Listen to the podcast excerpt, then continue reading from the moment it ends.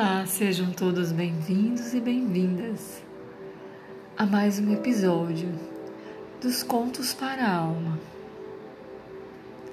Eu sou Ana Cláudia e estou aqui para compartilhar histórias comentadas do livro Mulheres que Correm com os Lobos, de Clarissa Píncola, para compartilhar insights, vivências, reflexões que possam lhe ajudar na sua jornada, no seu caminho.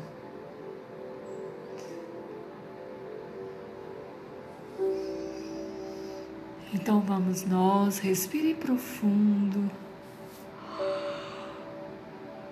Inspire e exale suavemente. Vá se colocando numa disposição de ouvir, de receber a história de hoje.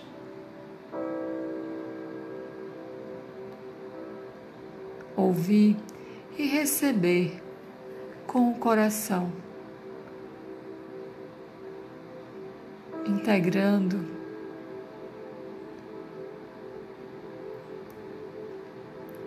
Sentindo, compreendendo.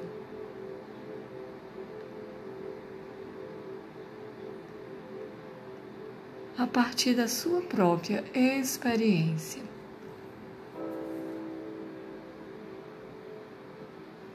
Hoje vamos trazer uma história forte que nos ensina através da compreensão da dor,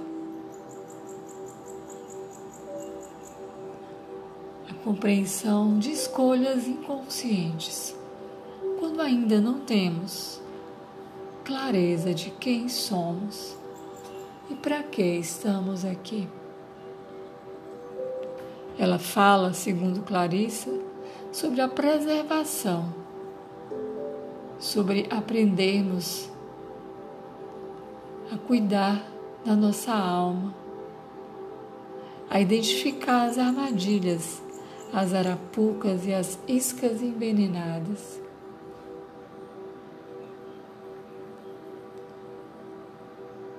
A mulher selvagem, para Clarissa, é uma mulher braba que, segundo ela, viveu no estado psíquico natural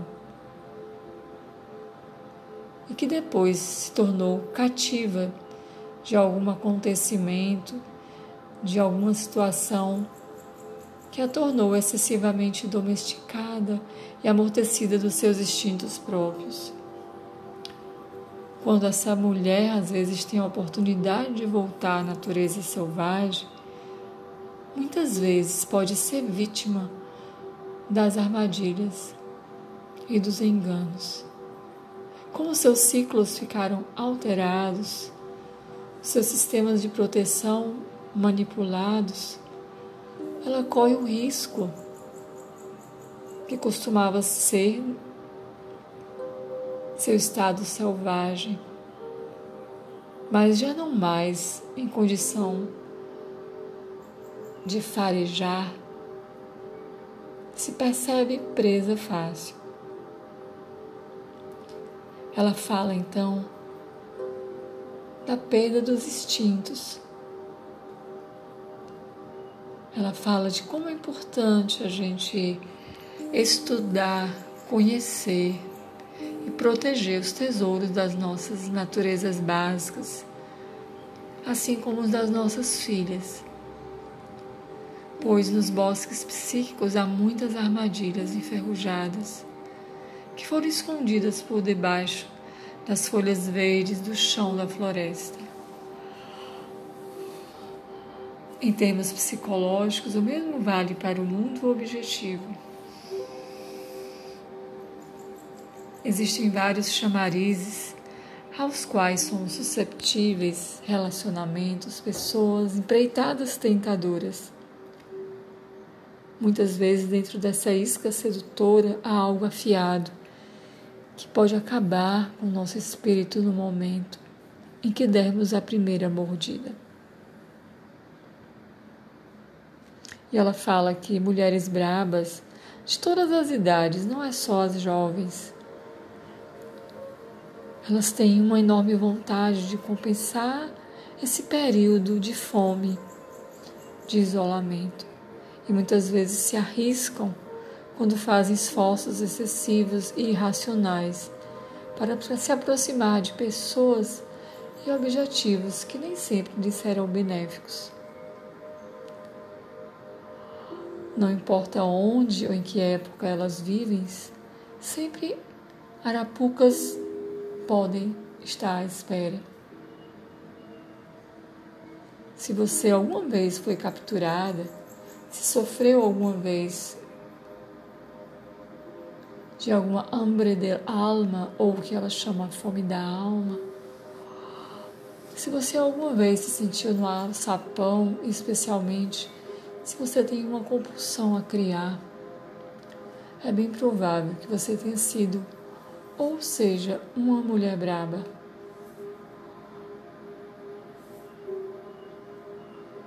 A mulher braba tem em geral uma fome extrema por algo profundo e muitas vezes pode gerir qualquer veneno disfarçado na ponta de uma flecha, na crença de que ele é aquilo do qual é sua alma anseia. Embora algumas mulheres brabas se desviem das armadilhas,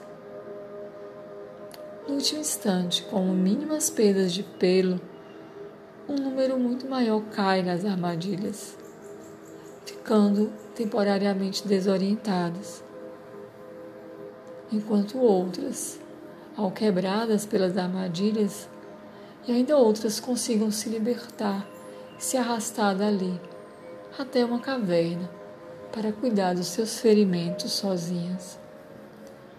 Para evitar esses ardis, esses enganos, propiciados pelo tempo que a mulher passa no cativeiro e na fome, precisamos ter a capacidade de prevê-los de nos desviarmos deles. Temos de aprender a nos desviar para poder distinguir as opções corretas. Temos de, de poder, às vezes, ver as erradas. Essa história ela é ilustrativa a respeito das aflições da mulher que está carente. Ela é conhecida como as Sapatilhas do Diabo ou Os Sapatinhos Vermelhos de Hans Christian Andersen.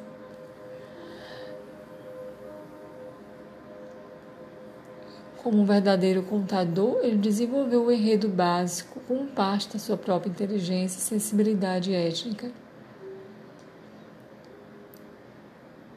Vamos então ver uma versão, segundo ela, germânico que a tia Teresa dela, de Clarissa, costumava lhe contar quando era criança. Os sapatinhos vermelhos.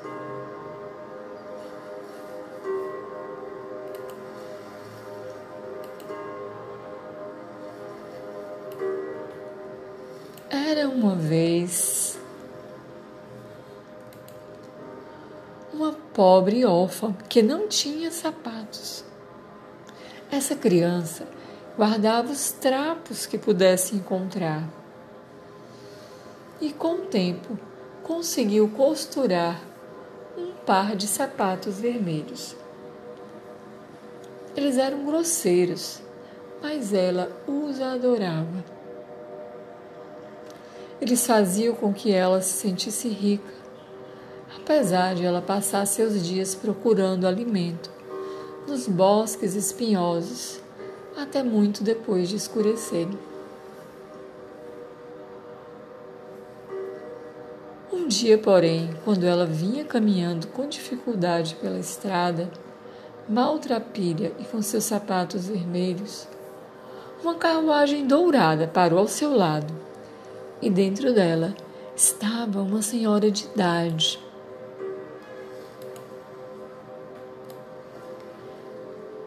que lhe disse: Venha, menina, vou lhe tratar como minha própria filhinha. Vou cuidar de você.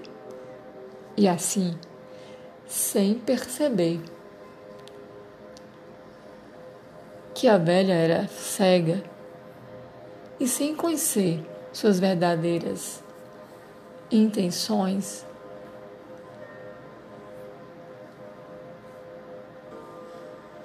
a pobre órfã foi para a casa da rica senhora. E o cabelo da menina foi lavado, foi penteado, lhe deram roupas brancas, puríssimas, reluzentes e sapatos pretos, pois sapatos vermelhos não era coisa de uma menina. Um belo vestido de lã, meias brancas. E quando a menina perguntou pelas roupas vermelhas, e em especial pelos seus sapatinhos vermelhos. A senhora disse que a roupa estava tão imunda e os sapatos eram tão ridículos que elas jogaram no fogo, onde se reduziram a cinzas. A menina ficou chocada, ficou muito triste. Mesmo com toda aquela enorme fortuna que a cercava, os sapatinhos modestos que ela tinha feito por suas próprias mãos e haviam lhe dado felicidade imensa. Agora, ela era obrigada a ficar sentada, quieta o tempo todo, a caminhar sem saltitar e a não falar, a não ser que falassem com ela. Mas uma chama secreta começou a arder no seu coração e ela continuou a suspirar pelos seus velhos sapatos vermelhos, mais do que por qualquer outra coisa.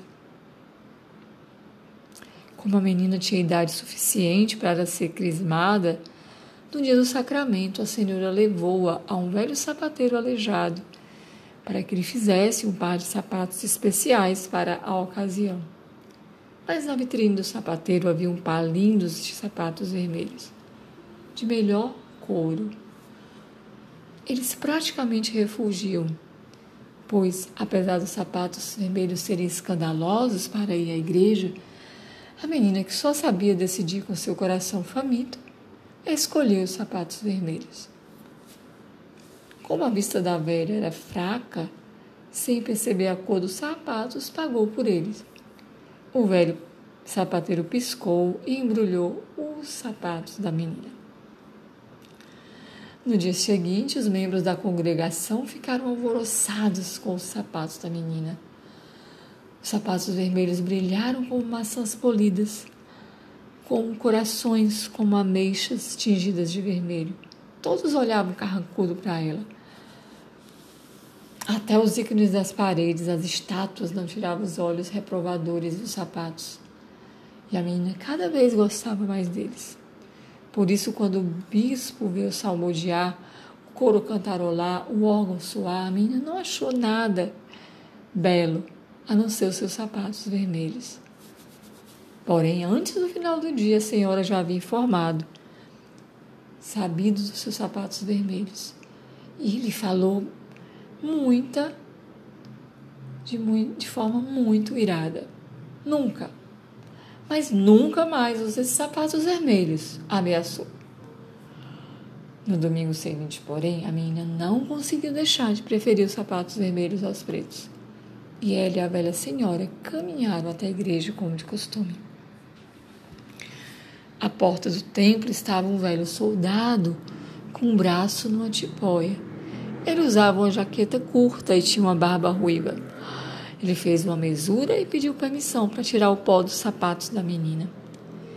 Ela estendeu o pé e ele tamborilou na sola dos pés uma musiquinha compassada que lhe deu cócegas na sola dos pés.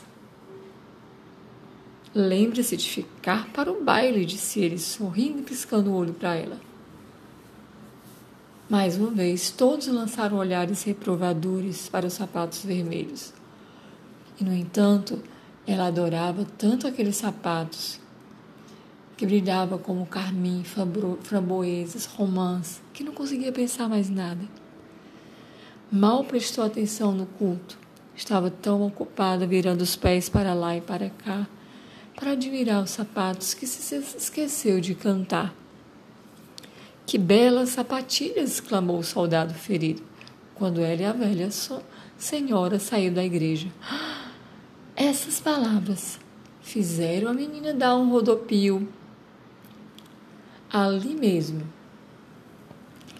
No entanto, depois que seus pés começaram a se movimentar, eles não queriam mais parar. Ela atravessou dançando os canteiros, dobrou a esquina da igreja, até dar a impressão de ter perdido totalmente o controle de si. Ela dançou uma gavota, depois umas sardas, e saiu balsando pelos campos de um lado da estrada para outro.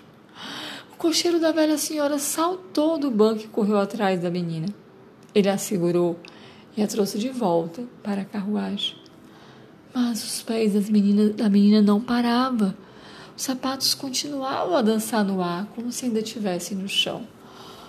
A velha senhora e o cocheiro começaram a puxar e a força na tentativa de arrancar os sapatos do pé da menina. Foi um horror. Só se viu chapéus caídos, pernas escoiceavam. No final, os pés da menina se acalmaram. De volta para casa, a velha senhora enfiou os sapatos no alto de uma prateleira e avisou: Nunca mais. Cálcio, nunca mais.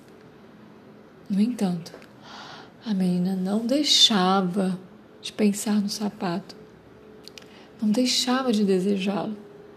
Para ela, eles eram o que havia de mais lindo no planeta. Não muito tempo depois, quis o destino que a velha senhora caísse de cama. E assim que os médicos saíram, a menina entrou sorrateira no quarto onde era guardado os sapatos. E provocou nela, ao vê-lo, um desejo tão forte que a menina tirou os sapatos da prateleira e os calçou, na crença de que eles não fariam mal algum a ela. Só que no instante que eles tocaram seus calcanhares e seus dedos, ela foi dominada pelo impulso de dançar. E saiu dançando porta fora, escada abaixo, primeiro numa gavota, depois num xades, em seguida giros arrojados em balsa rápida. A menina estava no momento de glória e não percebeu que enfrentava dificuldades. Até que teve vontade de dançar para a esquerda e os sapatos insistiram em dançar para a direita. Quando ela queria dançar em círculos, os sapatos teimavam em linha reta. Como eram os sapatos que comandavam a menina, em vez do contrário, elas fizeram, eles a fizeram dançar estrada abaixo, atravessar campos elameados, penetrar na floresta soturna e sombria. Ali encostada numa árvore, o velho soldado de barba ruiva, com o braço de tipóia e usando sua jaqueta curta, puxa, disse ele. Que belas sapatilhas! Apavorada, a menina tentou tirar os sapatos, mas por mais que puxasse, eles continuavam firmes. Ela saltava primeiro num pé, depois no outro, para tentar tirá-los, mas o pé que estava no chão continuava dançando e o outro pé na sua mão também fazia seu papel na dança. E assim ela dançava e dançava sem parar, por sobre montes altos, vales afora, na chuva, na neve. Ao sol ela dançava, noite e dia. E continuava dançando, só que não era uma dança agradável. Estava sendo terrível. E não havia descanso para a menina. Ela entrou no adro de uma igreja e ali um espírito guardião não quis permitir que ela entrasse e disse: Você irá dançar com esses sapatos vermelhos? proclamou o espírito, até que fique com a alma penada, como um fantasma, até que sua pele pareça suspensa nos ossos. Você irá dançar de porta em porta, de aldeia em aldeia, e baterá três vezes a cada porta. E quando as pessoas espiarem quem é, verão que é você e temerão que seu destino se abata sobre ela. Dance sapatos vermelhos, vocês devem dançar. A pobre menina explorou misericórdia, mas antes que pudesse continuar a suplicar, os sapatos a levaram embora. Ela dançou, dançou, riachos, use, sem parar. E a velha senhora que a havia abrigado já estava morta. Mesmo assim, ela passou dançando. Dançava, porque não podia deixar de parar de dançar. Exausta, entrou numa floresta onde morava o carrasco da cidade. E o machado na parede começou a tremer assim que ela pressentiu. E ela falou: Por favor, implorou ao carrasco. Corte meus sapatos para me livrar deste destino horrível. O carrasco cortou as tiras dos sapatos com o machado, mas os sapatos não se soltaram dos pés. Ela se lamentou então, dizendo que sua vida não valia, que deveria amputar-lhe os pés. E foi o que fez. Com isso, os sapatos com os pés continuaram dançando floresta e morro acima e desapareceram. A menina agora, uma pobre aleijada, teve de descobrir um jeito de sobreviver no mundo, trabalhando como criada, e nunca mais ansiou por sapatos vermelhos. Respiremos profundos. Sintamos a força dessa história, difícil, dura, que fala do fenômeno encontrado em toda parte, que é a necessidade de compreendermos o aspecto espiritual da protagonista, o aspecto espiritual de uma perda que nos leva a uma transformação ou de um destino infeliz que nos força a descobrir os nossos verdadeiros recursos e a perceber que estivemos ansiando que não era verdadeiro.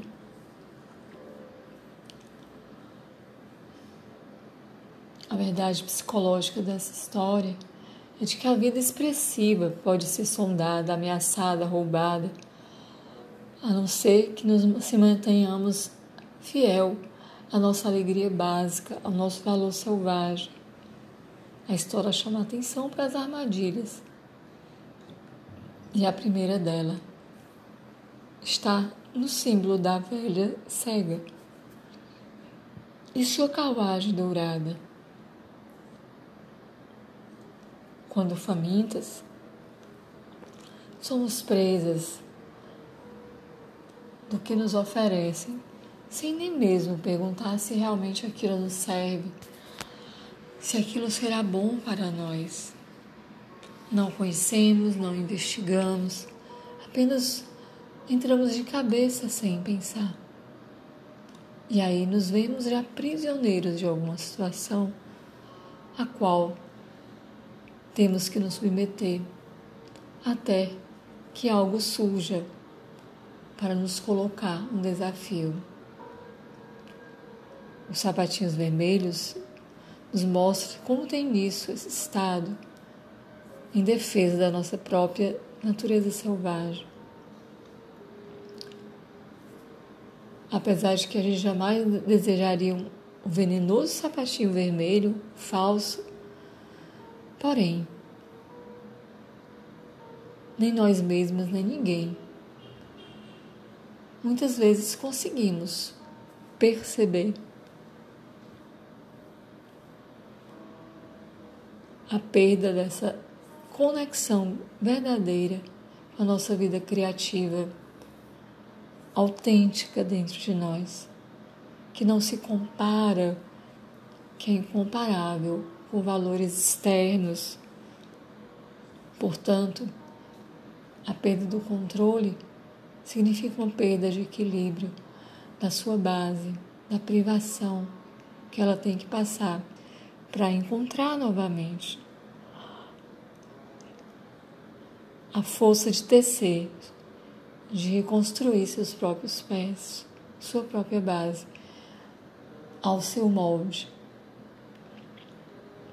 sapatinhos vermelhos feitos às mãos, ela diz, simboliza aquilo que é original da nossa alma, aquilo que parece pobre, simples, mas que é autêntico, que nada nem ninguém pode substituir, porque são nossos, é o nosso valor, mesmo que pareça imperfeito. Isso nos traz alegria. O aspecto do sapato vermelho, comprado pela velha, comprado pela menina depois da perda do seu próprio, tem uma relação com a persona social, com essa persona imposta por uma sociedade que não é uma autêntica conexão, não é uma expressão verdadeira do íntimo. Sapatos remontam à antiguidade, simbolismo. É um sinal de autoridade, de status. O governante tem um sapato, o escravo tem outro. Estar bem calçado é um status. Como essa história tem origem nos frios países do norte, sapatos são vistos como instrumento de sobrevivência. O símbolo do sapato pode ser interpretado como uma metáfora psicológica que protege a nossa base. Sem sapatos secos, a mulher é incapaz de transpor ambientes subjetivos que exijam perspicácia, bom senso, cautela e firmeza. A vida e o sacrifício muitas vezes andam juntas, e o vermelho é a cor da vida e do sacrifício. E para levarmos uma vida vibrante, muitas vezes precisamos fazer sacrifícios de diversos tipos. Se você quer ir para a universidade, deverá sacrificar o tempo e dinheiro dedicar a concentração. Se você quer criar, precisará sacrificar a superficialidade. Com frequência, seu desejo deve ser ser apreciada para fazer a via tona os seus insights mais fortes, as suas visões mais amplas. Problemas surgem quando há muito sacrifício, mas nenhuma vida brota disso. Nesse caso, o vermelho é a cor da perda do sangue, a perda da vida. Quando nos perdemos para tentar corresponder a valores que não são os nossos quando desenvolvemos codependência. E ela fala emoções baratas, sexo sem alma, ou levar uma vida que não é coerente com os nossos valores. A necessidade do sacrifício e da busca daquilo que é vibrante faz parte desse primeiro momento.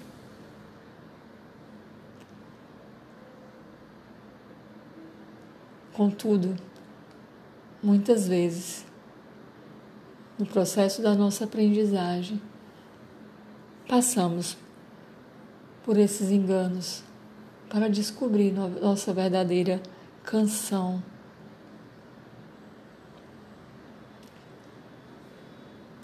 primeiro momento, ao fazer o nosso sapatinho, é de deslumbramento, e quando perdemos, queremos experimentar novamente aquela alegria reconquistá-lo a todo custo.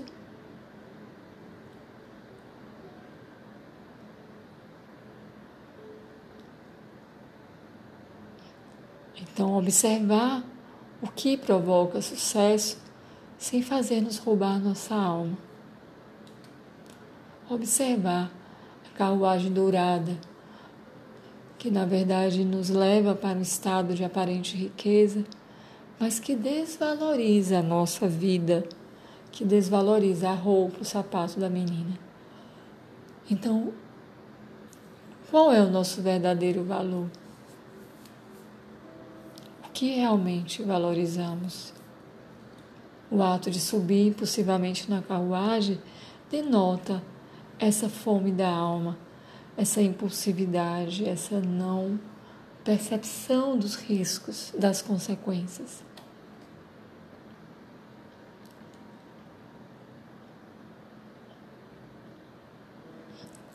A outra armadilha é a própria velha, A velhice, ela corresponde a um estado de sabedoria. Mas como o velho também representa aquilo que já está decadente, a velha cega representa aquela que não mais vê, que não mais tem sabedoria. E é, em latim, essa dimensão do Senex, que é o idoso na psicologia junguiana. O símbolo do idoso, segundo ela, pode ser compreendido como a força senescente, aquilo que age de um modo peculiar.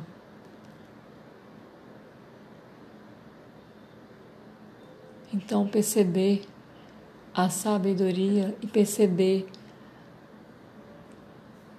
a velha Sênex e cega, perceber o que já está velho e que não nos ajuda, o que está ultrapassado e não nos auxiliará crescer, é um aprendizado para não perdermos, sermos roubados.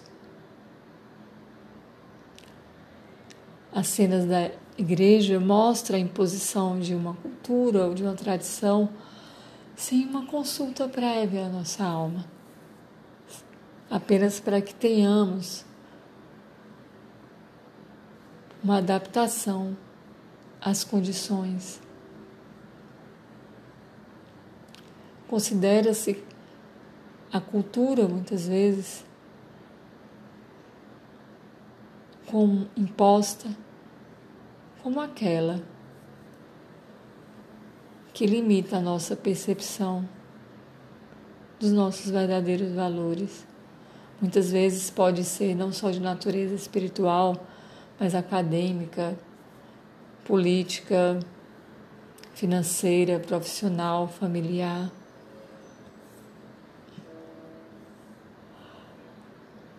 Então, observar o que nos deprecia o que não estimula o nosso esforço de crescimento é importante para que não caiamos nas armadilhas de nos comparar para alcançarmos o status quo que, porém, é sem alma. Então, questione. Sempre que você é colocada numa situação que lhe é proibido questionar. Quando é dito para você, não pense demais, não se superestime, não chame atenção, seja mais uma cópia, seja simpática, aceite tudo, mesmo que não goste, mesmo que não ajuste-se a você. Então, essa voz que tenta lhe dizer que você tem que se encaixar, mesmo que não seja o seu tamanho, é uma voz sabotadora que precisa ser identificada. São sistemas de valores que não nos são autênticos.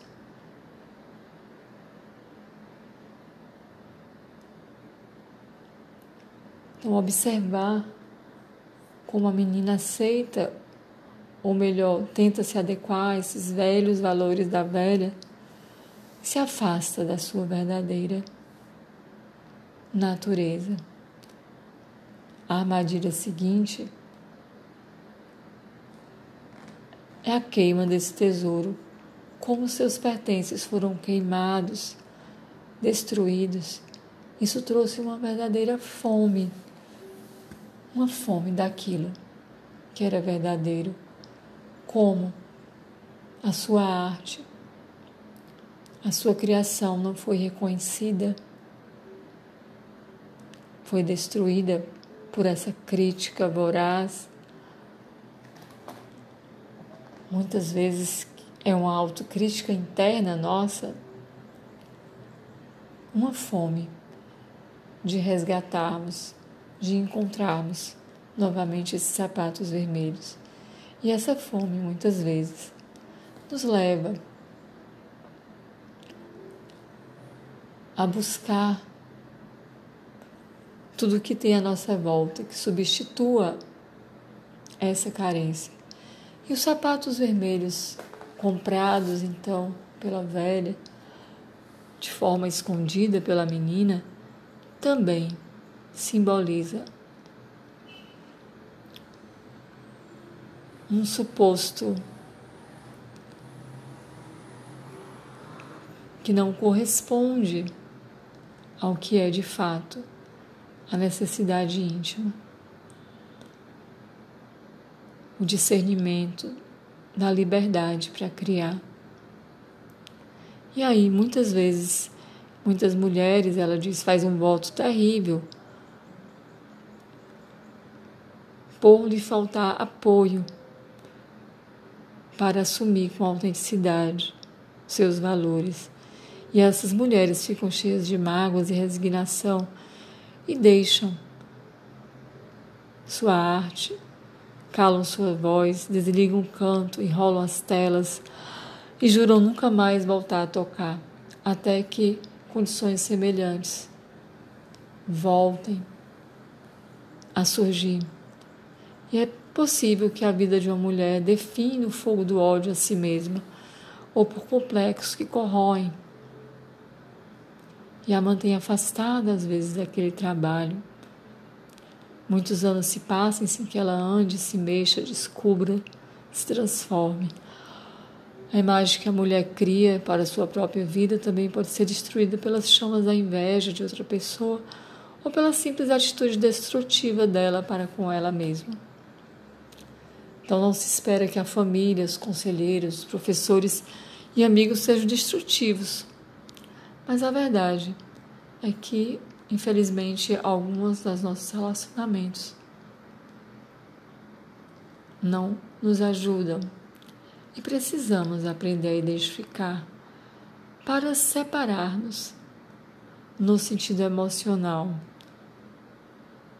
para proteger aquilo que é mais sagrado para nós.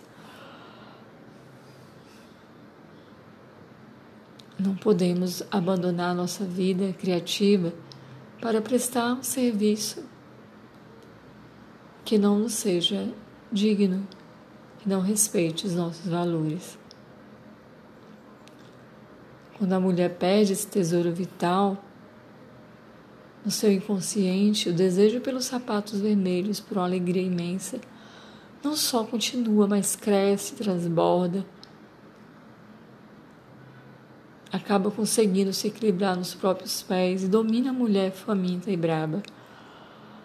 Viver no estado de fome da alma, de alma faminta, sentiu uma fome insaciável. A mulher age de fome por qualquer coisa que a faça se sentir viva. Então podemos entender melhor a mulher que se afunda em excessos, excessos de trabalho, de estudo, de vícios, de amores. Tudo em excesso. Observa o que está em excesso.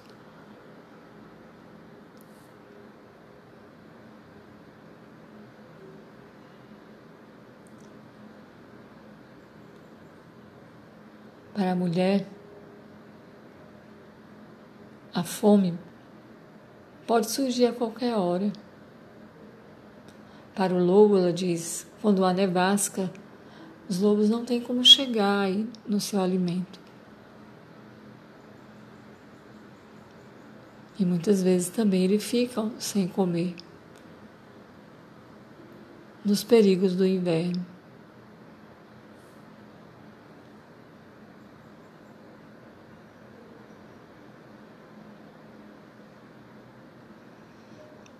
Portanto, quando o tesouro de vida mais profundo da mulher for reduzido a cinzas, em vez de ter a motivação da expectativa, ela se vê possuída pela voracidade. A fome da alma implica a privação dos seus atributos, a criatividade, a percepção sensorial e os outros dons instintivos.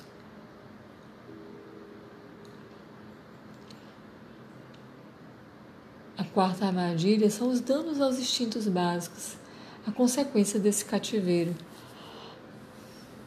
À luz da psicologia do Jung, os instintos seriam derivados do inconsciente psicóide, aquela camada da psique na qual a biologia e o espírito talvez se encontrem.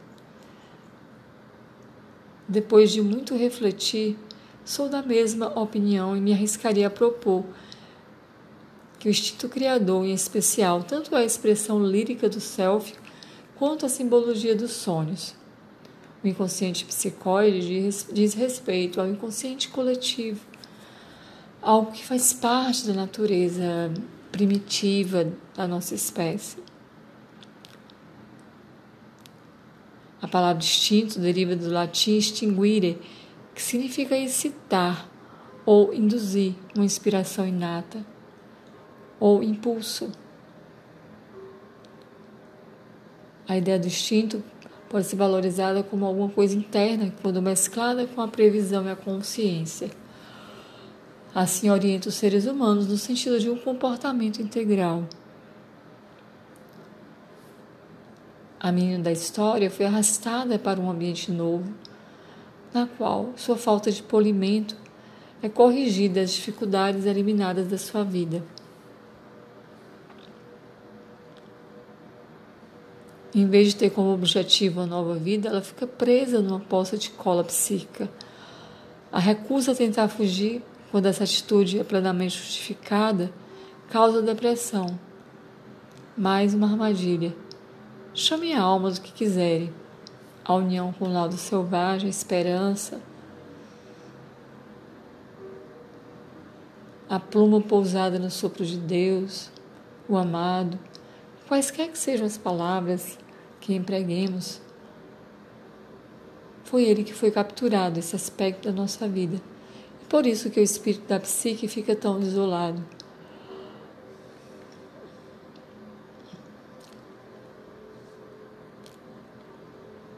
Como na história, uma das agressões insidiosas ao self consiste em receber ordens para agir corretamente com a insinuação de que uma recompensa seguirá.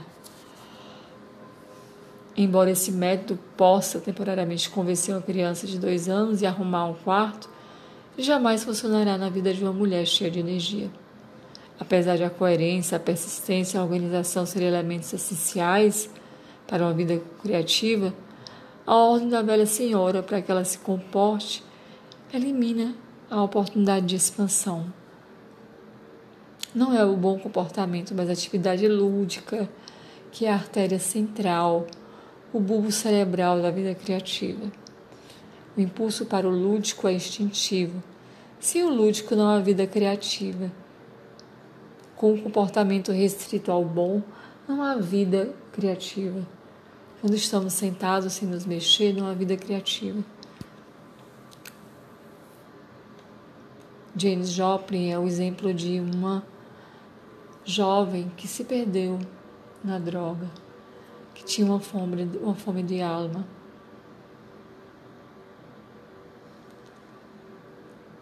Por ser extremamente criticada pelos seus mestres, por muitos que a cercavam, meninas brancas bem comportadas nos Estados Unidos. Embora ela fosse uma excelente aluna, era repudiada pelas outras meninas por não usar maquiagem e muitas outras, Edith Piaf, Marilyn Monroe, Judy Garland. Esse padrão instintivo prejudicado pela fome da alma, com a tentativa de se ajustar à tendência à intemperança, à impossibilidade de parar, que muitas vezes traz ali um colapso em mulheres talentosas, distintos feridos.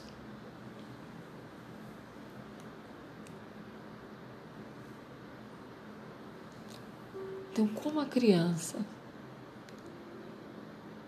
na nossa história, elas perderam os sapatos feitos pelas mãos. E a segunda armadilha, a tentativa de ocultar essa vida secreta. Sair escondido da velha, esconder as suas verdadeiras necessidades, é um risco. Nas antigas culturas matriarcais da Índia, Egito, na Ásia e na Turquia, parecem ter sido influenciado pelo conceito da alma feminina. A transmissão da rena de outros pigmentos vermelhos das mocinhas para que pudesse atingir os pés com eles era uma característica dos ritos de passagem.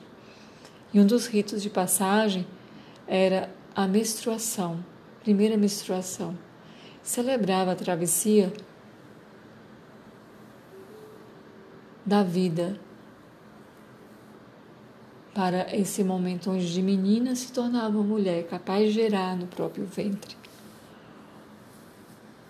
A referência ao dia do sacramento da Crisma é também um acréscimo mais recente, uma festa cristã que acabou por superar os festejos do solstício do inverno da cultura pagã. Durante as festividades pagãs, as mulheres praticavam a purificação do corpo feminino e da alma, numa preparação para a nova vida. Esses ritos podiam conter lamentos, perdas do parto, morte de um filho, acontecimentos da vida da mulher.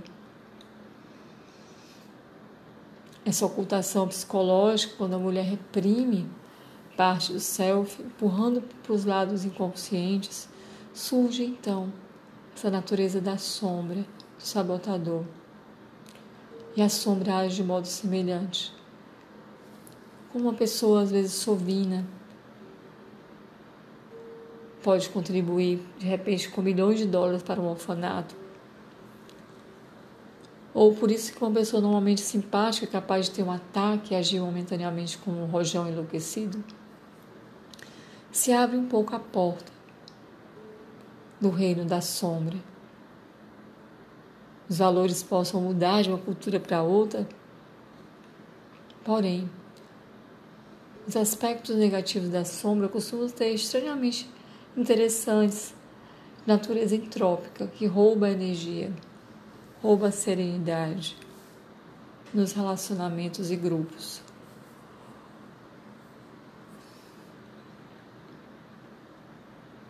Os aspectos rejeitados, desvalorizados e inaceitáveis não ficam simplesmente parados, mas eles conspiram né, para fazer uma tentativa de alcançar a liberdade.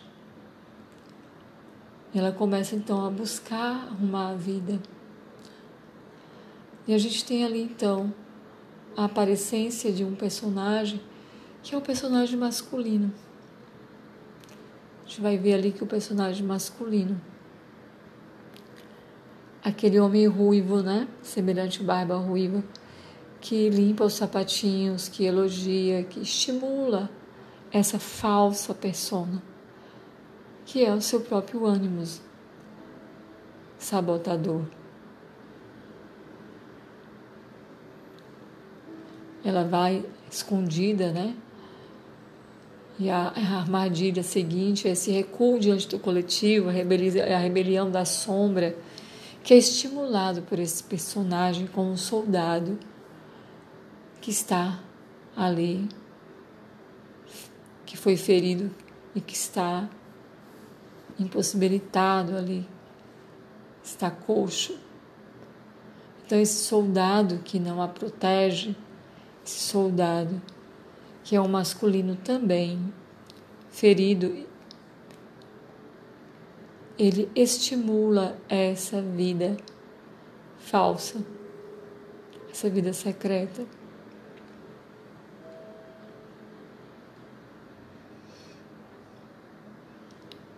Também os participantes da igreja que a acusam geram então essa tensão, esse conflito entre essa dimensão da cultura essas dimensões instintivas.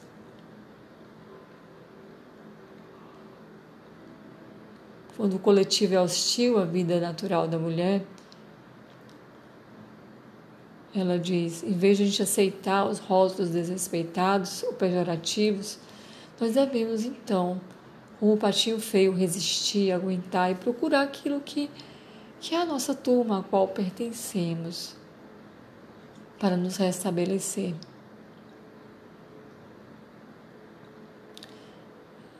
E aí a simulação, a tentativa de ser boa, né? a menina tenta ser boazinha, não funciona. E isso acaba sendo um tsunami que eclode nos sapatinhos. Tentar ser boa, disciplinada submissa diante do perigo interno ou externo a fim de esconder uma situação crítica ou no mundo objetivo, elimina a alma da mulher. É uma atitude que isola do que se sabe, que a isola da capacidade de agir.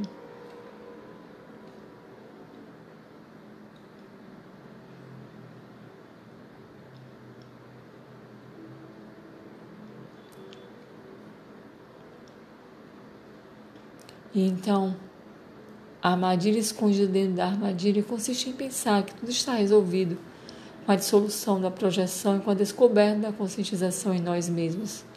Ou há algo errado lá fora, ou há algo errado comigo.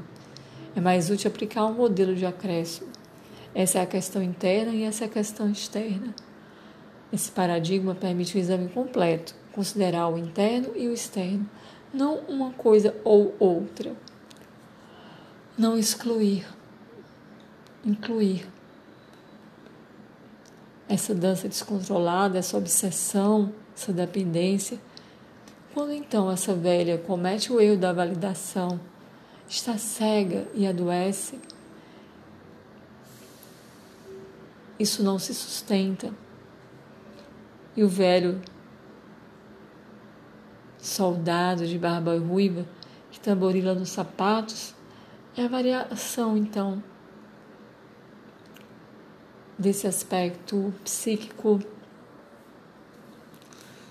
que não enxerga, que não auxilia. Ela então trivializa essa vida árida e cruel e ela tenta então se adequar calçando esse sapato que não é seu que de fato não lhe corresponde. Essa tentativa de ser boazinha, de se adaptar, a leva a perder o controle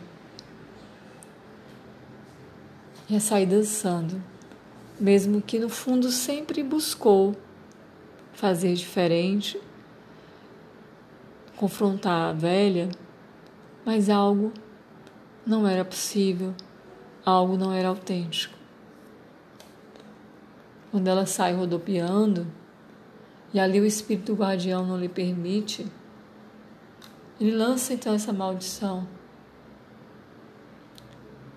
O espírito guardião encerra, portanto, na obsessão de uma dependência física. Assim como muitas jovens, como eu falei, morreram de overdose, né?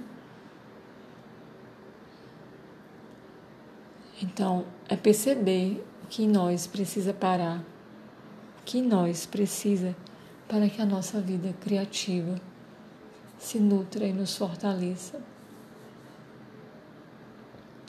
Para que nos libertemos da dependência e possamos voltar a resgatar a alegria da nossa vida. A alegria do próprio Espírito.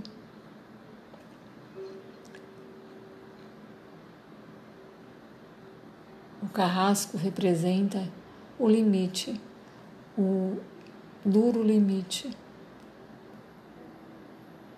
a perda de algo essencial para que possamos muitas vezes estabelecer um contato profundo com as nossas verdadeiras raízes.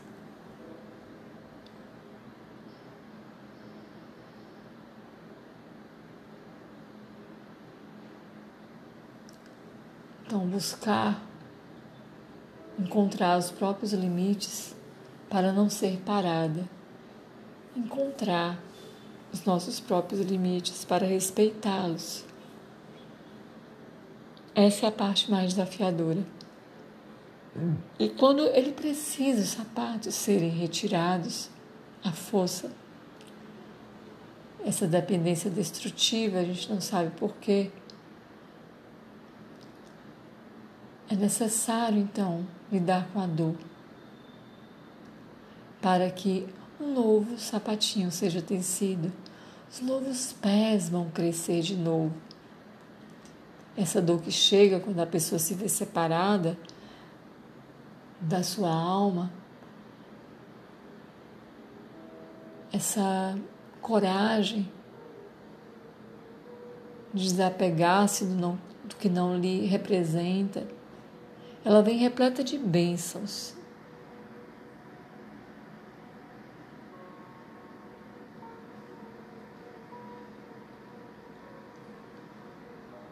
Pois os pés vão crescer de novo e vamos descobrir nosso próprio caminho, vamos nos recuperar. Um dia vamos voltar a correr, saltar, pular.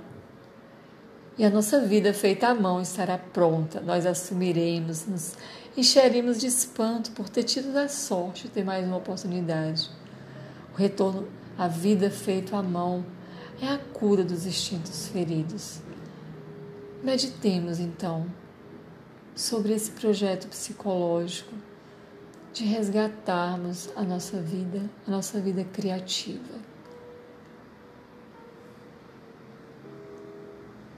Chamemos essa conexão profunda e verdadeira com a nossa alma.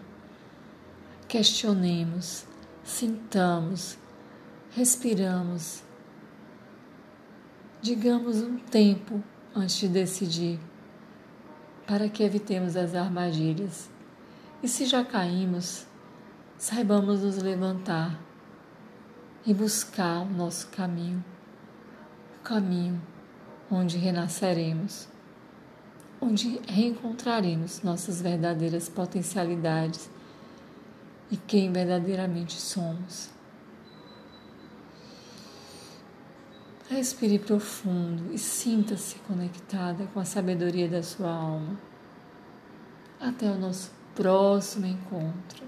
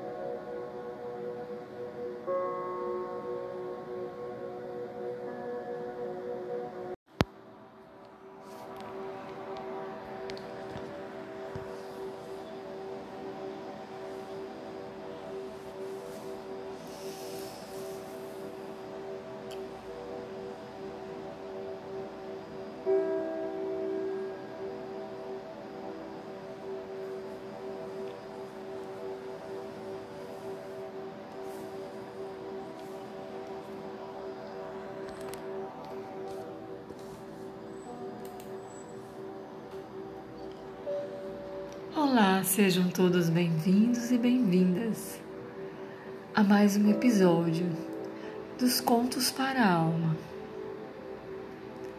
Eu sou Ana Cláudia e estou aqui para compartilhar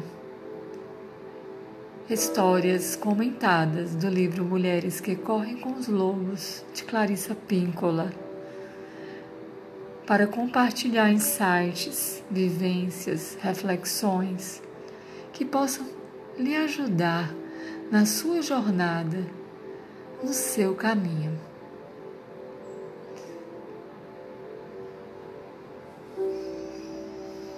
Então vamos nós, respire profundo. Inspire e exale suavemente. Vá se colocando numa disposição de ouvir de receber a história de hoje.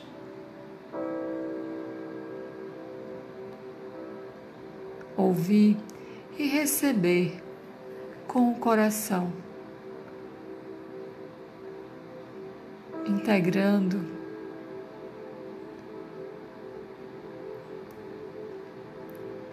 sentindo. Compreendendo.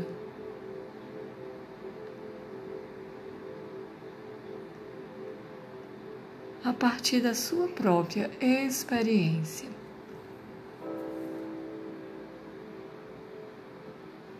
Hoje vamos trazer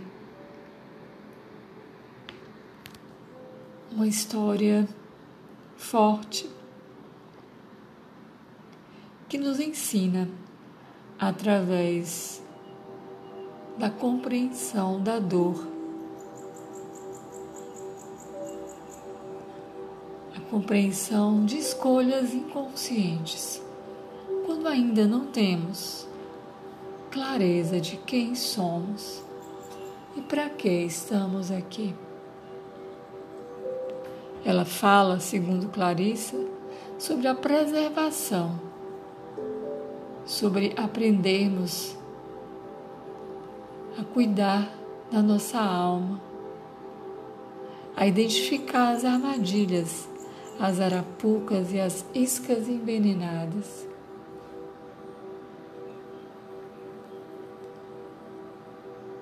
A mulher selvagem para Clarissa, é uma mulher braba que, segundo ela, viveu no estado psíquico natural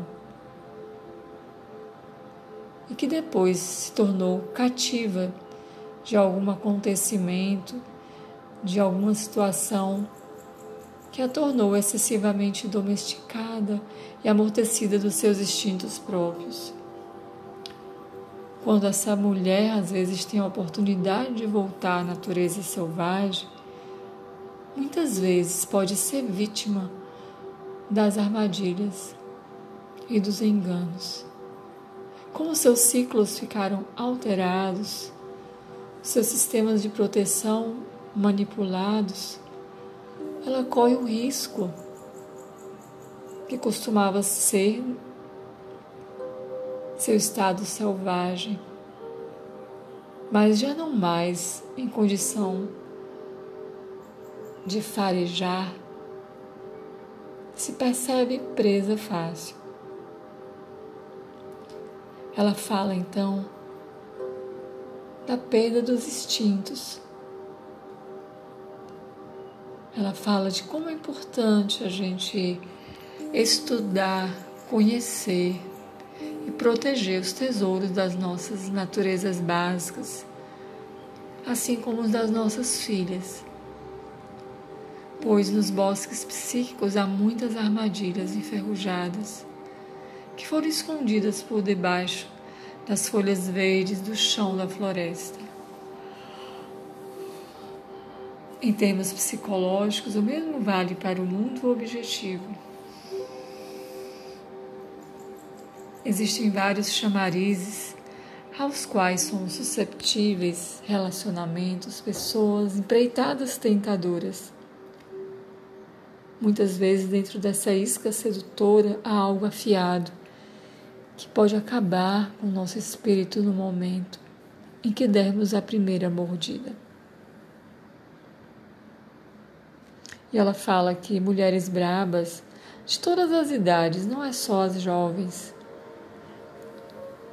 elas têm uma enorme vontade de compensar esse período de fome, de isolamento e muitas vezes se arriscam quando fazem esforços excessivos e irracionais para se aproximar de pessoas e objetivos que nem sempre lhes serão benéficos. Não importa onde ou em que época elas vivem, sempre arapucas podem estar à espera. Se você alguma vez foi capturada, se sofreu alguma vez de alguma hambre de alma, ou o que ela chama fome da alma, se você alguma vez se sentiu no alçapão, especialmente se você tem uma compulsão a criar, é bem provável que você tenha sido, ou seja, uma mulher braba.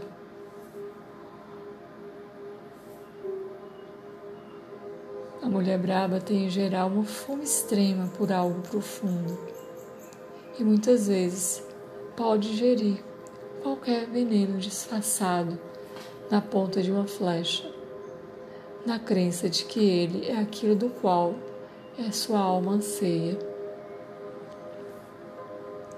Embora algumas mulheres brabas se desviem das armadilhas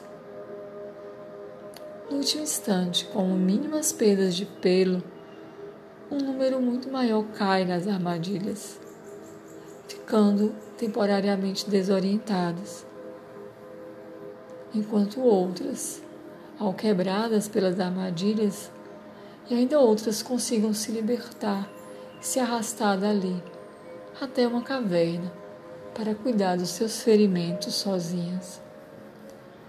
Para evitar esses ardis, esses enganos, propiciados pelo tempo que a mulher passa no cativeiro e na fome, precisamos ter a capacidade de prevê-los, de nos desviarmos deles. Temos de aprender a nos desviar para poder distinguir as opções corretas. Temos de, de poder, às vezes, ver as erradas. Essa história ela é ilustrativa a respeito das aflições da mulher que está carente. Ela é conhecida como as sapatilhas do diabo ou os sapatinhos vermelhos de Hans Christian Andersen.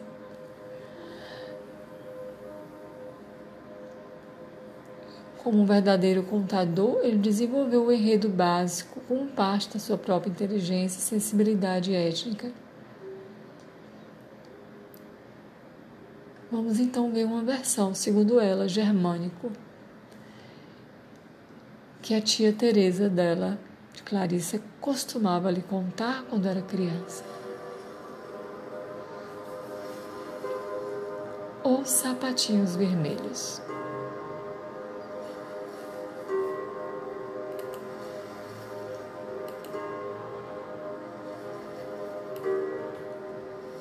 Era uma vez uma pobre órfã que não tinha sapatos.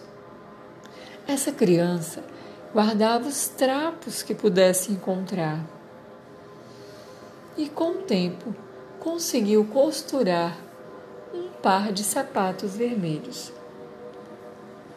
Eles eram grosseiros, mas ela os adorava. Eles faziam com que ela se sentisse rica, apesar de ela passar seus dias procurando alimento nos bosques espinhosos até muito depois de escurecer.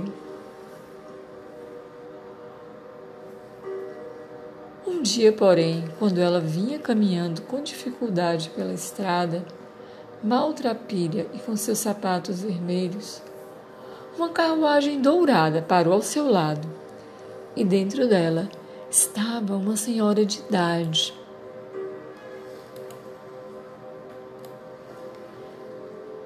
Que lhe disse: Venha, menina, vou lhe tratar como minha própria filhinha. Vou cuidar de você. E assim, sem perceber que a velha era cega e sem conhecer suas verdadeiras intenções.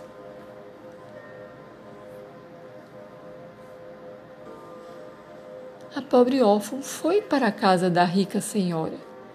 E o cabelo da menina foi lavado, foi penteado, lhe deram roupas brancas, puríssimas, reluzentes e sapatos pretos, pois sapatos vermelhos não era coisa de uma menina um belo vestido de lã, meias brancas. E quando a menina perguntou pelas roupas vermelhas, e em especial pelos seus sapatinhos vermelhos, a senhora disse que a roupa estava tão imunda e os sapatos eram tão ridículos que elas jogaram no fogo, onde se reduziram a cinzas. A menina ficou chocada, ficou muito triste mesmo com toda aquela enorme fortuna que a cercava, os sapatinhos modestos que ela tinha feito por suas próprias mãos e haviam lhe dado felicidade imensa. Agora, ela era obrigada a ficar sentada, quieta o tempo todo, a caminhar sem saltitar e a não falar, a não ser que falassem com ela. Mas uma chama secreta começou a arder no seu coração. E ela continuou a suspirar pelos seus velhos sapatos vermelhos, mais do que por qualquer outra coisa. Como a menina tinha idade suficiente para ser crismada, No dia do sacramento, a senhora levou-a a um velho sapateiro aleijado para que lhe fizesse um par de sapatos especiais para a ocasião. Mas na vitrine do sapateiro havia um par lindo de sapatos vermelhos, de melhor couro. Eles praticamente refugiam, pois, apesar dos sapatos vermelhos serem escandalosos para ir à igreja, a menina que só sabia decidir com seu coração faminto escolheu os sapatos vermelhos. Como a vista da velha era fraca, sem perceber a cor dos sapatos, pagou por eles. O velho sapateiro piscou e embrulhou os sapatos da menina. No dia seguinte, os membros da congregação ficaram alvoroçados com os sapatos da menina. Os sapatos vermelhos brilharam como maçãs polidas, com corações como ameixas tingidas de vermelho. Todos olhavam carrancudo para ela. Até os ícones das paredes, as estátuas, não tiravam os olhos reprovadores dos sapatos. E a menina cada vez gostava mais deles. Por isso, quando o bispo veio salmodiar, o coro cantarolar, o órgão soar, a menina não achou nada belo, a não ser os seus sapatos vermelhos. Porém, antes do final do dia, a senhora já havia informado, sabido dos seus sapatos vermelhos. E lhe falou muita, de, de forma muito irada. Nunca, mas nunca mais use esses sapatos vermelhos, ameaçou. No domingo seguinte, porém, a menina não conseguiu deixar de preferir os sapatos vermelhos aos pretos. E ela e a velha senhora caminharam até a igreja como de costume. À porta do templo estava um velho soldado com um braço numa tipóia. Ele usava uma jaqueta curta e tinha uma barba ruiva. Ele fez uma mesura e pediu permissão para tirar o pó dos sapatos da menina. Ela estendeu o pé e ele tamborilou na sola dos pés uma musiquinha compassada que lhe deu cócegas na sola dos pés. Lembre-se de ficar para o baile, disse ele, sorrindo e piscando o olho para ela. Mais uma vez, todos lançaram olhares reprovadores para os sapatos vermelhos. E, no entanto, ela adorava tanto aqueles sapatos que brilhava como carmim, framboesas, romãs, que não conseguia pensar mais nada. Mal prestou atenção no culto. Estava tão ocupada virando os pés para lá e para cá para admirar os sapatos que se esqueceu de cantar. Que belas sapatilhas! exclamou o soldado ferido, quando ela e a velha senhora saíram da igreja. Essas palavras fizeram a menina dar um rodopio ali mesmo. No entanto, depois que seus pés começaram a se movimentar, eles não queriam mais parar. Ela atravessou dançando os canteiros, dobrou a esquina da igreja, até dar a impressão de ter perdido totalmente o controle de si. Ela dançou uma gavota, depois mansardas, e saiu valsando pelos campos de um lado da estrada para outro. O cocheiro da velha senhora saltou do banco e correu atrás da menina. Ele a segurou e a trouxe de volta para a carruagem. Mas os pés das meninas, da menina não paravam. Os sapatos continuavam a dançar no ar, como se ainda estivessem no chão. A velha senhora e o cocheiro começaram a puxar e a força na tentativa de arrancar os sapatos do pé da menina. Foi um horror. Só se viu chapéus caídos, pernas escoiceavam. No final, os pés da menina se acalmaram de volta para casa, a velha senhora enfiou os sapatos no alto de uma prateleira e avisou: Nunca mais. Cálcio, nunca mais. No entanto, a menina não deixava de pensar no sapato, não deixava de desejá-lo. Para ela, eles eram o que havia de mais lindo no planeta. Não muito tempo depois, quis o destino que a velha senhora caísse de cama. E assim que os médicos saíram, a menina entrou sorrateira no quarto onde era guardado os sapatos. e provocou nela, ao vê-lo, um desejo tão forte que a menina tirou os sapatos da prateleira e os calçou, na crença de que eles não fariam mal algum a ela. Só que no instante que eles tocaram seus calcanhares e seus dedos, ela foi dominada pelo impulso de dançar e saiu dançando porta fora, escada abaixo, primeiro numa gavota, depois num xades, em seguida giros arrojados em balsa rápida.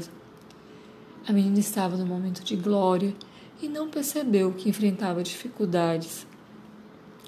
Até que teve vontade de dançar para a esquerda e os sapatos insistiram em dançar para a direita. Quando ela queria dançar em círculo, os sapatos teimavam em linha reta. Como eram os sapatos que comandavam a menina, em vez do contrário, elas fizeram, eles a fizeram dançar estrada abaixo, atravessar campos elameados, penetrar na floresta soturna e sombria. Ali encostada numa árvore, o velho soldado de barba ruiva, com o braço de tipóia e usando sua jaqueta curta, puxa, disse ele. Que belas sapatilhas! Apavorada, a menina tentou tirar os sapatos, mas por mais que puxasse, eles continuavam firmes. Ela saltava primeiro num pé, depois no outro, para tentar tirá-los, mas o pé que estava no chão continuava dançando e o outro pé na sua mão também fazia seu papel na dança.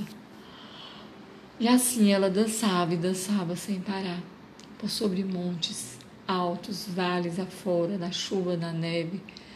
Ao sol ela dançava, noite e dia. E continuava dançando, só que não era uma dança agradável. Estava sendo terrível. E não havia descanso para a menina. Ela entrou no adro de uma igreja e ali um espírito guardião não quis permitir que ela entrasse e disse: Você irá dançar com esses sapatos vermelhos? proclamou o espírito, até que fique com a alma penada, como um fantasma, até que sua pele pareça suspensa nos ossos. Você irá dançar de porta em porta, de aldeia em aldeia, e baterá três vezes a cada porta. E quando as pessoas espiarem quem é, verão que é você e temerão que seu destino se abata sobre ela. Dance sapatos vermelhos, vocês devem dançar. A pobre menina explorou misericórdia, mas antes que pudesse continuar e suplicar, os sapatos a levaram embora. Ela dançou, dançou, riachos, use, sem parar. E a velha senhora que a havia abrigado já estava morta. Mesmo assim, ela passou dançando. Dançava, porque não podia deixar de parar de dançar exausta, entrou numa floresta onde morava o carrasco da cidade. E o machado na parede começou a tremer assim que ela pressentiu. E ela falou: Por favor, implorou ao carrasco. Corte meus sapatos para me livrar deste destino horrível. O carrasco cortou as tiras dos sapatos com o machado, mas os sapatos não se soltaram dos pés. Ela se lamentou então, dizendo: que sua vida não valia, que deveria amputar-lhe os pés. E foi o que fez. Com isso, os sapatos com os pés continuaram dançando floresta e morro acima e desapareceram. A menina agora, uma pobre aleijada, teve de descobrir um jeito de sobreviver no mundo, trabalhando como criada. E nunca mais ansiou por sapatos vermelhos. Respiremos profundos. Sintamos a força dessa história, difícil, dura, que fala do fenômeno encontrado em toda parte, que é a necessidade de compreendermos o aspecto espiritual da protagonista o aspecto espiritual de uma perda que nos leva a uma transformação ou de um destino infeliz que nos força a descobrir os nossos verdadeiros recursos e a perceber que estivemos ansiando que não era verdadeiro.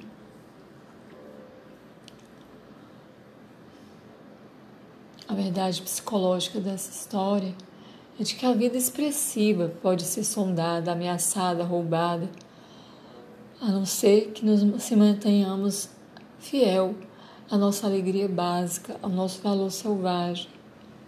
A história chama atenção para as armadilhas. E a primeira dela está no símbolo da velha cega e sua carruagem dourada. Quando famintas, somos presas do que nos oferecem, sem nem mesmo perguntar se realmente aquilo nos serve, se aquilo será bom para nós. Não conhecemos, não investigamos, apenas entramos de cabeça sem pensar. E aí nos vemos já prisioneiros de alguma situação a qual temos que nos submeter até que algo surja para nos colocar um desafio. Os sapatinhos vermelhos nos mostram como tem nisso esse estado em defesa da nossa própria natureza selvagem. Apesar de que a gente jamais desejaria um venenoso sapatinho vermelho, falso, Porém, nem nós mesmos, nem ninguém, muitas vezes conseguimos perceber a perda dessa conexão verdadeira com a nossa vida criativa, autêntica dentro de nós, que não se compara, que é incomparável com valores externos. Portanto, a perda do controle significa uma perda de equilíbrio da sua base, da privação que ela tem que passar para encontrar novamente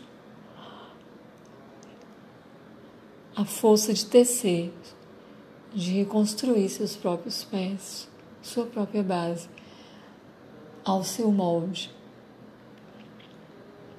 sapatinhos vermelhos feitos às mãos, ela diz, simboliza aquilo que é original da nossa alma, aquilo que parece pobre, simples, mas que é autêntico, que nada nem ninguém pode substituir, porque são nossos, é o nosso valor, mesmo que pareça imperfeito. Isso nos traz alegria. O aspecto do sapato vermelho, comprado pela velha, comprado pela menina depois da perda do seu próprio, tem uma relação com a persona social, com essa persona imposta por uma sociedade que não é uma autêntica conexão, não é uma expressão verdadeira do íntimo. Sapatos remonta à antiguidade, simbolismo. É um sinal de autoridade, de status. O governante tem um sapato, o escravo tem outro. Estar bem calçado é um status. Como essa história tem origem nos frios países do norte, sapatos são vistos como instrumento de sobrevivência. O símbolo do sapato pode ser interpretado como uma metáfora psicológica que protege a nossa base. Sem sapatos psíquicos, a mulher é incapaz de transpor ambientes subjetivos que exijam perspicácia, bom senso, cautela e firmeza. A vida e o sacrifício muitas vezes andam juntas, e o vermelho é a cor da vida e do sacrifício. E para levarmos uma vida vibrante, Muitas vezes precisamos fazer sacrifícios de diversos tipos. Se você quer ir para a universidade, deverá sacrificar o tempo e dinheiro, dedicar a concentração. Se você quer criar, precisará sacrificar a superficialidade, Com frequência, seu desejo deve ser, ser apreciada para fazer a via tona os seus insights mais fortes, as suas visões mais amplas. Problemas surgem quando há muito sacrifício, mas nenhuma vida brota disso. Nesse caso, o vermelho é a cor da perda do sangue, a perda da vida. Quando nos perdemos para tentar corresponder a valores que não são os nossos. Quando desenvolvemos codependência. E ela fala emoções baratas, sexo sem alma, ou levar uma vida que não é coerente com os nossos valores. A necessidade do sacrifício e da busca daquilo que é vibrante faz parte desse primeiro momento.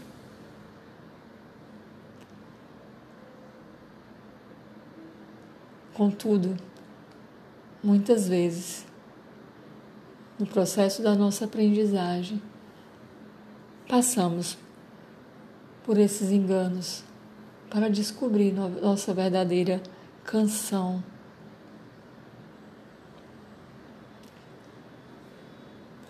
Primeiro momento, ao fazer o nosso sapatinho, é de deslumbramento. E quando perdemos, queremos experimentar novamente aquela alegria reconquistá-lo a todo custo.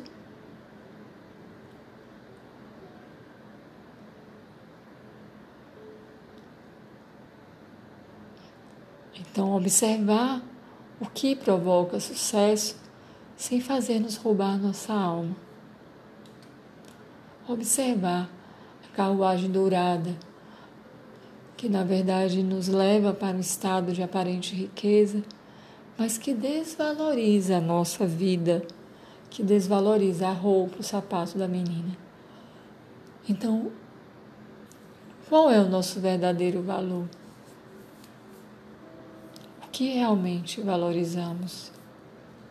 O ato de subir possivelmente na carruagem denota essa fome da alma, essa impulsividade, essa não percepção dos riscos, das consequências.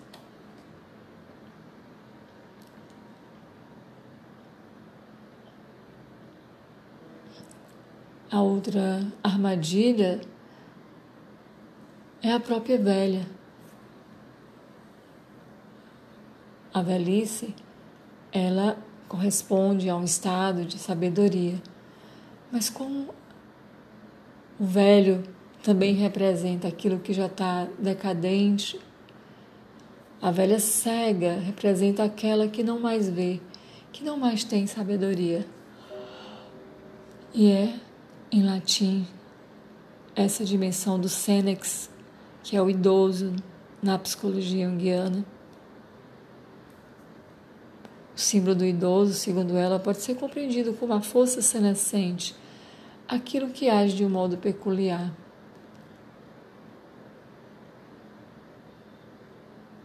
Então, perceber a sabedoria e perceber a velha Sênex e cega, perceber o que já está velho e que não nos ajuda está ultrapassado e não nos auxiliará a crescer, é um aprendizado para não perdermos, sermos roubados. As cenas da igreja mostram a imposição de uma cultura ou de uma tradição sem uma consulta prévia à nossa alma, apenas para que tenhamos uma adaptação às condições. Considera-se a cultura, muitas vezes, como imposta, como aquela que limita a nossa percepção dos nossos verdadeiros valores. Muitas vezes pode ser não só de natureza espiritual, mais acadêmica, política, financeira, profissional, familiar.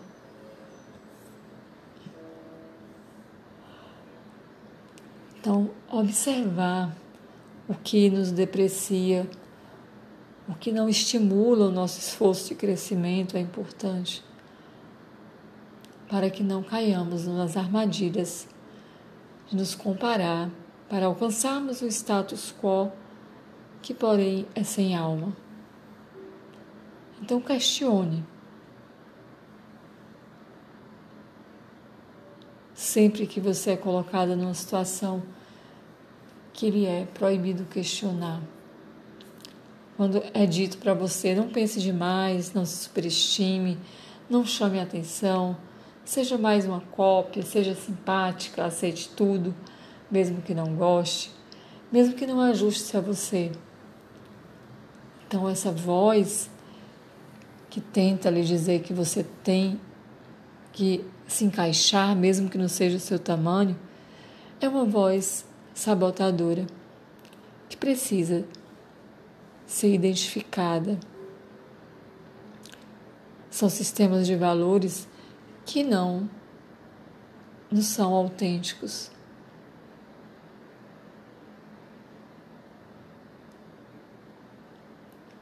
Então, observar como a menina aceita, ou melhor, tenta se adequar a esses velhos valores da velha, se afasta da sua verdadeira natureza. A armadilha seguinte é a queima desse tesouro, como seus pertences foram queimados, destruídos. Isso trouxe uma verdadeira fome uma fome daquilo que era verdadeiro, como a sua arte, a sua criação não foi reconhecida, foi destruída por essa crítica voraz. Muitas vezes é uma autocrítica interna nossa, uma fome de resgatarmos de encontrarmos novamente esses sapatos vermelhos. E essa fome, muitas vezes, nos leva a buscar tudo que tem à nossa volta, que substitua essa carência.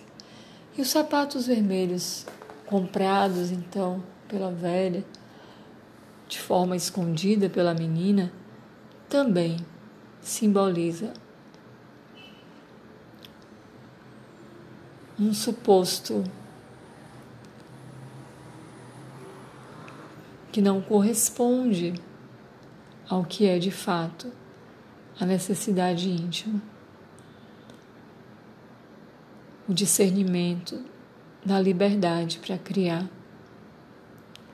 E aí, muitas vezes, muitas mulheres, ela diz, faz um voto terrível por lhe faltar apoio para assumir com autenticidade seus valores. E essas mulheres ficam cheias de mágoas e resignação e deixam sua arte, calam sua voz, desligam o canto, enrolam as telas e juram nunca mais voltar a tocar, até que condições semelhantes voltem a surgir. E é possível que a vida de uma mulher define o fogo do ódio a si mesma, ou por complexos que corroem e a mantém afastada às vezes daquele trabalho. Muitos anos se passam sem que ela ande, se mexa, descubra, se transforme. A imagem que a mulher cria para a sua própria vida também pode ser destruída pelas chamas da inveja de outra pessoa ou pela simples atitude destrutiva dela para com ela mesma. Então não se espera que a família, os conselheiros, os professores e amigos sejam destrutivos. Mas a verdade é que, infelizmente, alguns dos nossos relacionamentos não nos ajudam e precisamos aprender a identificar para separar-nos no sentido emocional para proteger aquilo que é mais sagrado para nós. Não podemos abandonar nossa vida criativa para prestar um serviço que não nos seja digno, que não respeite os nossos valores. Quando a mulher perde esse tesouro vital, no seu inconsciente, o desejo pelos sapatos vermelhos, por uma alegria imensa, não só continua, mas cresce, transborda acaba conseguindo se equilibrar nos próprios pés e domina a mulher faminta e braba. Viver no estado de fome da alma, de alma faminta, sentiu uma fome insaciável. A mulher de fome por qualquer coisa que a faça se sentir viva. Então podemos entender melhor a mulher que se afunda em excessos, excessos de trabalho, de estudo, de vícios, de amores. Tudo em excesso. Observa o que está em excesso.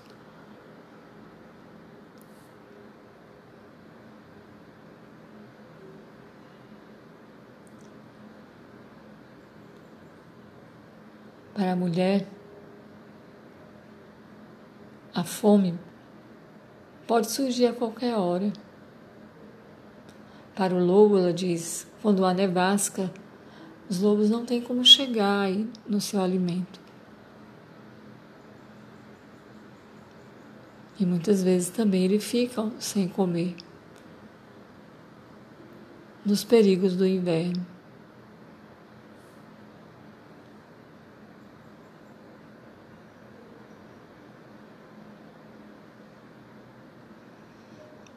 Portanto, quando o tesouro de vida mais profundo da mulher for reduzido a cinzas, em vez de ter a motivação da expectativa, ela se vê possuída pela voracidade.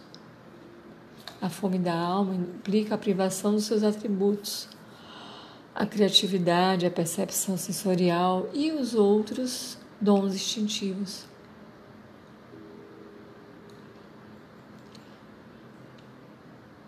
A quarta armadilha são os danos aos instintos básicos a consequência desse cativeiro.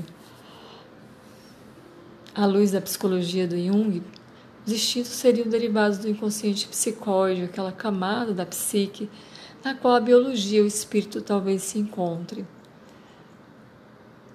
Depois de muito refletir, sou da mesma opinião e me arriscaria a propor que o instinto criador, em especial, tanto a expressão lírica do self quanto a simbologia dos sonhos, o inconsciente psicóide diz, respeito ao inconsciente coletivo, algo que faz parte da natureza primitiva da nossa espécie. A palavra instinto deriva do latim extinguire, que significa excitar ou induzir uma inspiração inata ou impulso. A ideia do instinto pode ser valorizada como alguma coisa interna quando mesclada com a previsão e a consciência. Assim orienta os seres humanos no sentido de um comportamento integral. A menina da história foi arrastada para um ambiente novo, na qual sua falta de polimento é corrigida as dificuldades eliminadas da sua vida. Em vez de ter como objetivo a nova vida, ela fica presa numa poça de cola psíquica. A recusa a tentar fugir, quando essa atitude é plenamente justificada, causa depressão. Mais uma armadilha. Chame a alma do que quiserem. A união com o lado selvagem, a esperança, a pluma pousada no sopro de Deus, o amado, quaisquer que sejam as palavras, que empreguemos. Foi ele que foi capturado, esse aspecto da nossa vida. E por isso que o espírito da psique fica tão isolado.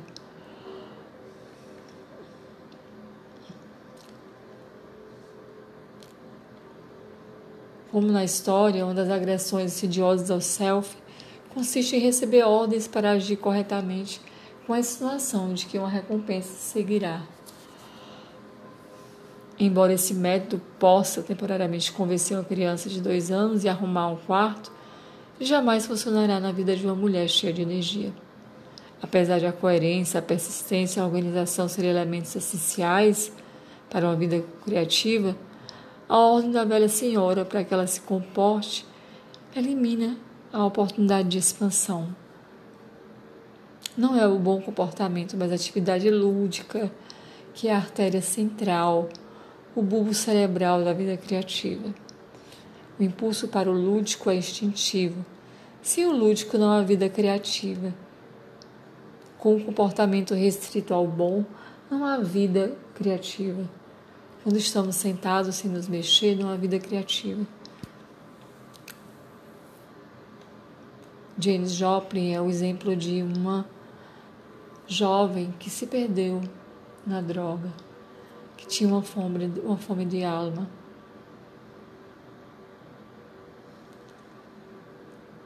por ser extremamente criticada pelos seus mestres, por muitos que a cercavam, meninas brancas bem comportadas nos Estados Unidos. Embora ela fosse uma excelente aluna, era repudiada pelas outras meninas por não usar maquiagem. E muitas outras, Edith Piaf, Marilyn Monroe, Judy Garland, esse padrão instintivo prejudicado pela fome da alma, com a tentativa de se ajustar à tendência à intemperança, à impossibilidade de parar, que muitas vezes traz ali um colapso em mulheres talentosas, distintos feridos.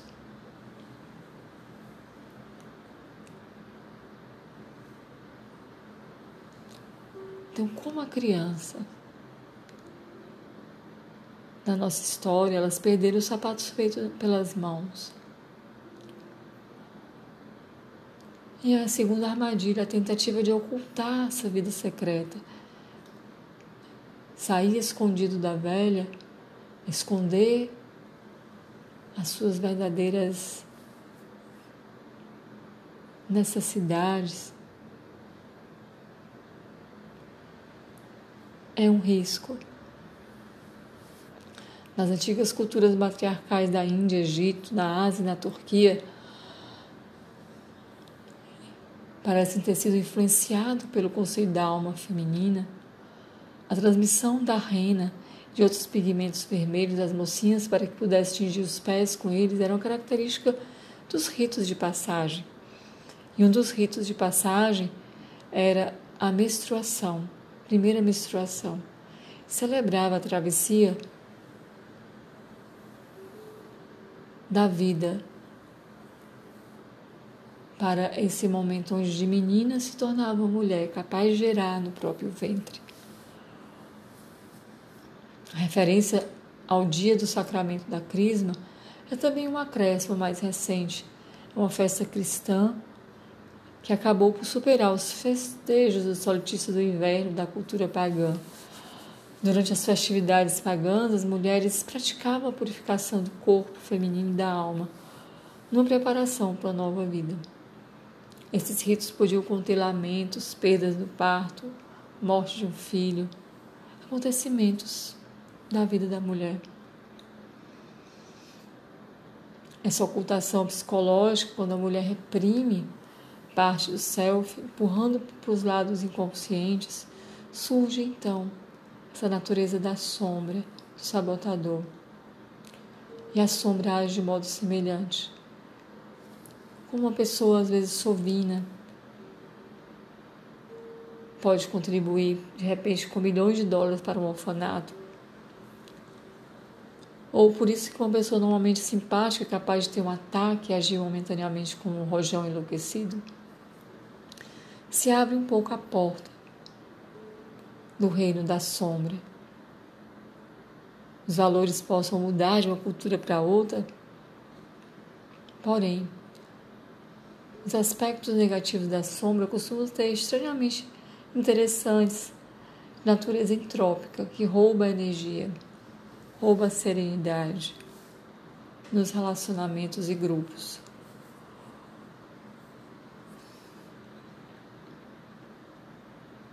Os aspectos rejeitados, desvalorizados e inaceitáveis, não ficam simplesmente parados, mas eles conspiram né, para fazer uma tentativa de alcançar a liberdade. Ela começa então a buscar arrumar a vida. E a gente tem ali então a aparência de um personagem que é o personagem masculino. A gente vai ver ali que o personagem masculino,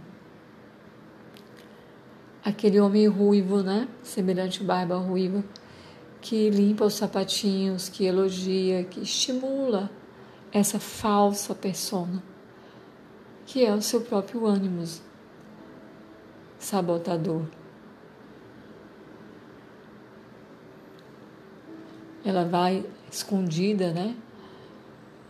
E a, armadilha seguinte é esse recuo diante do coletivo, a rebelião da sombra, que é estimulado por esse personagem como um soldado que está ali, que foi ferido e que está impossibilitado ali, está coxo. Então, esse soldado que não a protege, esse soldado que é um masculino também ferido, ele estimula essa vida falsa, essa vida secreta.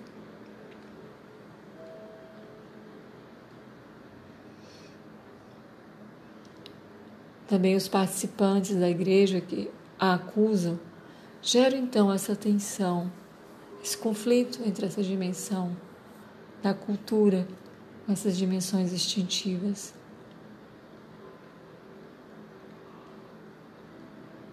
Quando o coletivo é hostil à vida natural da mulher, ela diz: em vez de a gente aceitar os rótulos desrespeitados ou pejorativos, nós devemos então, como o patinho feio, resistir, aguentar e procurar aquilo que, que é a nossa turma a qual pertencemos para nos restabelecer.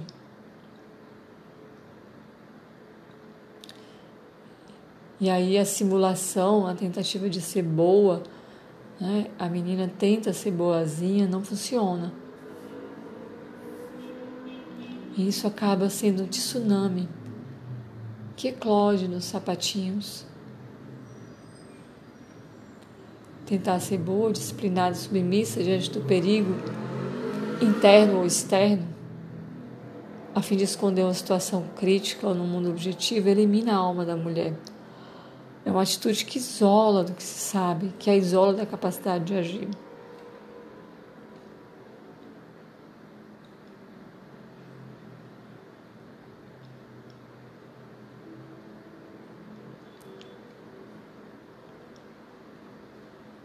E então, a armadilha escondida dentro da armadilha consiste em pensar que tudo está resolvido com a dissolução da projeção e com a descoberta da conscientização em nós mesmos. Ou há algo errado lá fora, ou há algo errado comigo. É mais útil aplicar um modelo de acréscimo. Essa é a questão interna e essa é a questão externa. Esse paradigma permite o exame completo, considerar o interno e o externo, não uma coisa ou outra. Não excluir incluir. Essa dança descontrolada, essa obsessão, essa dependência. Quando então essa velha comete o erro da validação, está cega e adoece,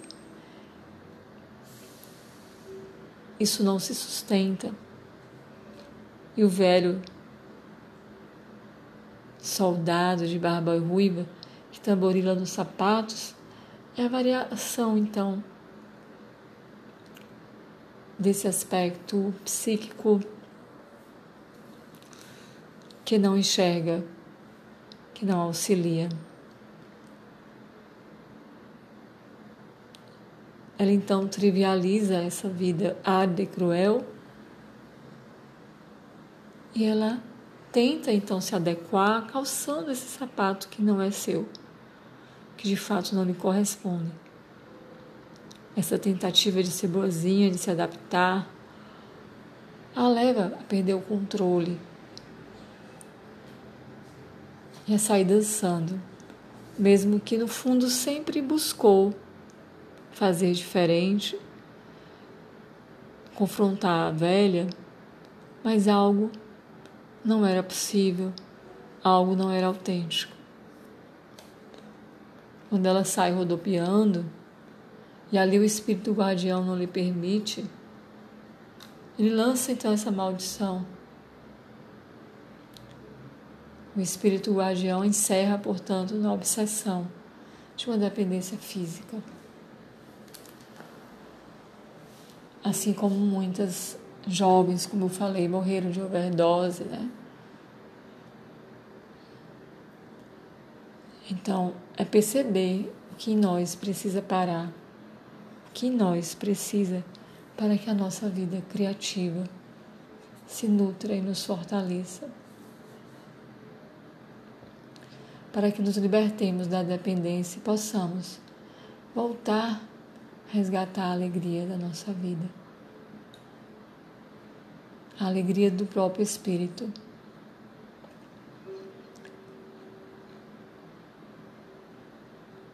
O carrasco representa o limite, o duro limite,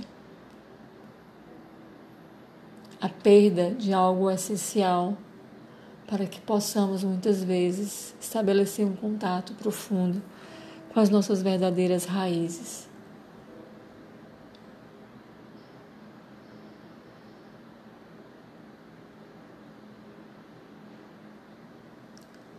Então, buscar encontrar os próprios limites para não ser parada.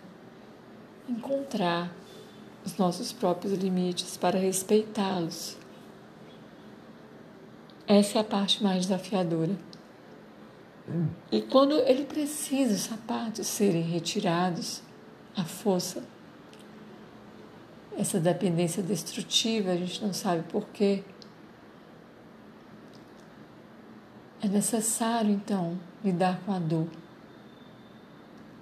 para que um novo sapatinho seja tecido, os novos pés vão crescer de novo.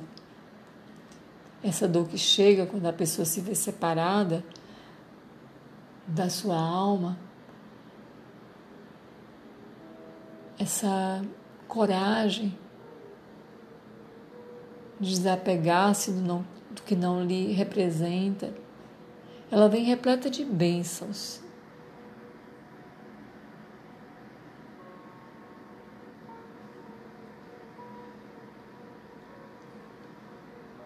Pois os pés vão crescer de novo e vamos descobrir o nosso próprio caminho, vamos nos recuperar. Um dia vamos voltar a correr, saltar, pular. E a nossa vida feita à mão estará pronta. Nós assumiremos, nos encheríamos de espanto por ter tido a sorte de ter mais uma oportunidade. O retorno à vida feito à mão é a cura dos instintos feridos. Meditemos então sobre esse projeto psicológico de resgatarmos a nossa vida, a nossa vida criativa. Chamemos essa conexão profunda e verdadeira com a nossa alma. Questionemos, sintamos, respiramos. Digamos um tempo antes de decidir, para que evitemos as armadilhas. E se já caímos, saibamos nos levantar e buscar o nosso caminho, o caminho onde renasceremos, onde reencontraremos nossas verdadeiras potencialidades e quem verdadeiramente somos. Respire profundo e sinta-se conectada com a sabedoria da sua alma. Até o nosso próximo encontro.